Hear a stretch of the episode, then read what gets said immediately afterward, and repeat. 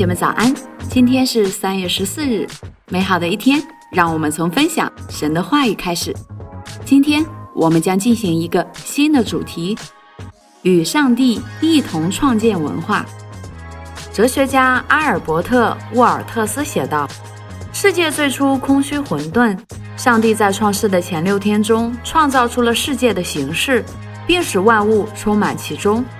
然而，工作尚未完成。”人类必须接过继续开发的工作，繁殖增多，充满全地，征服这地，使得世界更为的井然有序。作为上帝在世上的代表，人类要将上帝未完之功继续下去。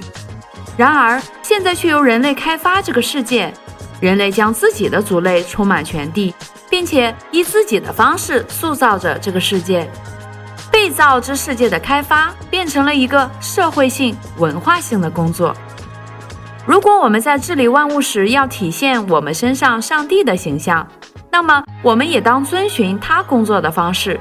他所造的不是一个充满敌意的世界，无需我们像面对敌人那样去打败他。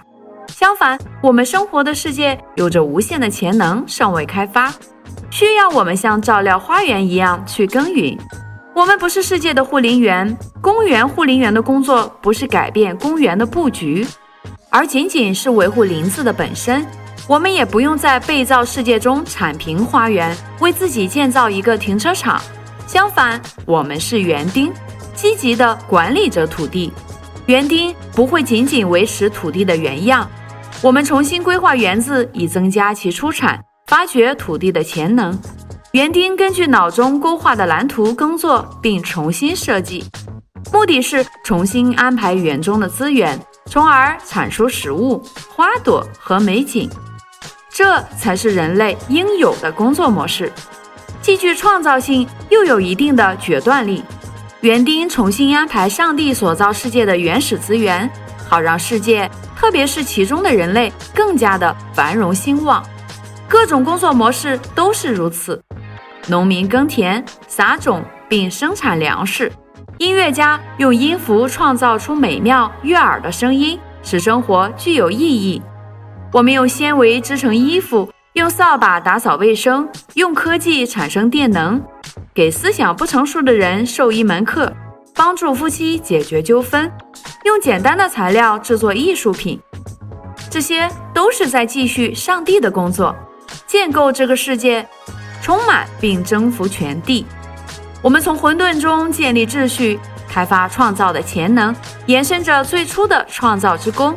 如此，我们就是按着上帝富有创造性的方式发展人类文化。其实，文化一词是从耕种这个概念而来。正如上帝在创造万物的过程中征服全地，他现在呼召我们作为他在地上的代表，继续他征服的工作。在救赎主教会，我们鼓励企业家开发创新，主动从资源中创造价值。詹姆斯就是其中一员。他曾在2008年度企业家论坛上发表过演讲。在做过许多种生意之后，詹姆斯于2005年开始制作分销手工果酱。他在亚美尼亚工作的时候，对那个国家的贫困和浪费深感失望。亚美尼亚大部分地区盛产高品质水果。这些时令水果有很好的市场，备受欢迎。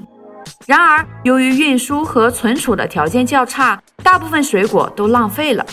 于是，詹姆斯和生意伙伴决定开发水果存储生意，将当地季节性的水果生意变成全年供应水果的企业。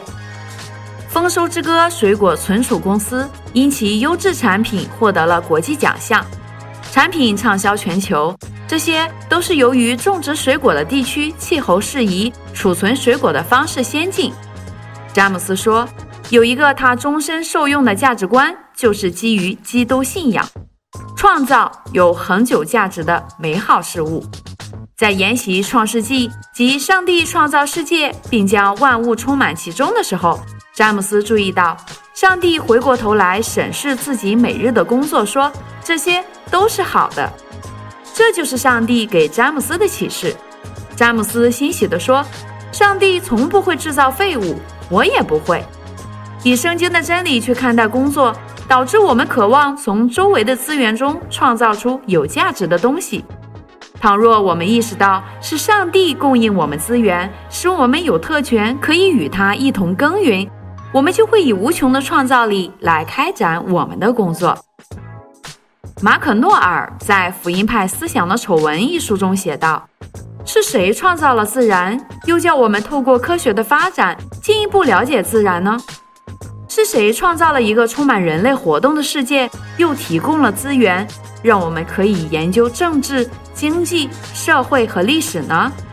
是谁创造了和谐、形式和叙事方式，使人类的艺术、文学得以产生呢？”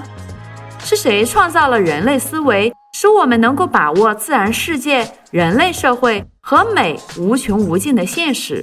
又通过哲学家和心理学家建立了相关的理论呢？是谁在不停地维护着这个自然世界，保守着人类社会，让万物和谐共存？又是谁不断地将世上我们目前还尚未理解的事物与我们现有的认知连在一起呢？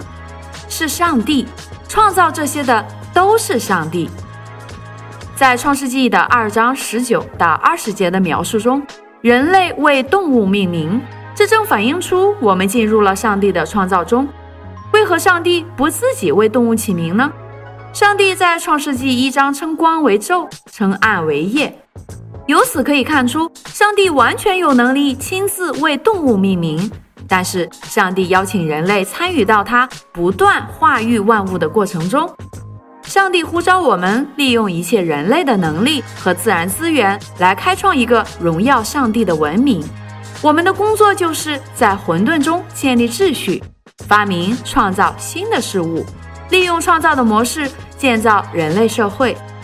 因此，无论是拼接基因，还是进行脑外科手术，捡拾垃圾，还是绘画。人类一切的工作都是在进一步开发、维护或修复世界的结构，如此，我们的工作便与上帝的工作连接在一起了。所以，亲爱的弟兄姐妹们，通过今天的分享，我们才了解到，原来我们并不是靠自己的能力和资源去经营我们手中所做的事。我们乃是靠着神所提供的能力和资源，在不断的去完善着这个世界。祝福大家，以马内利。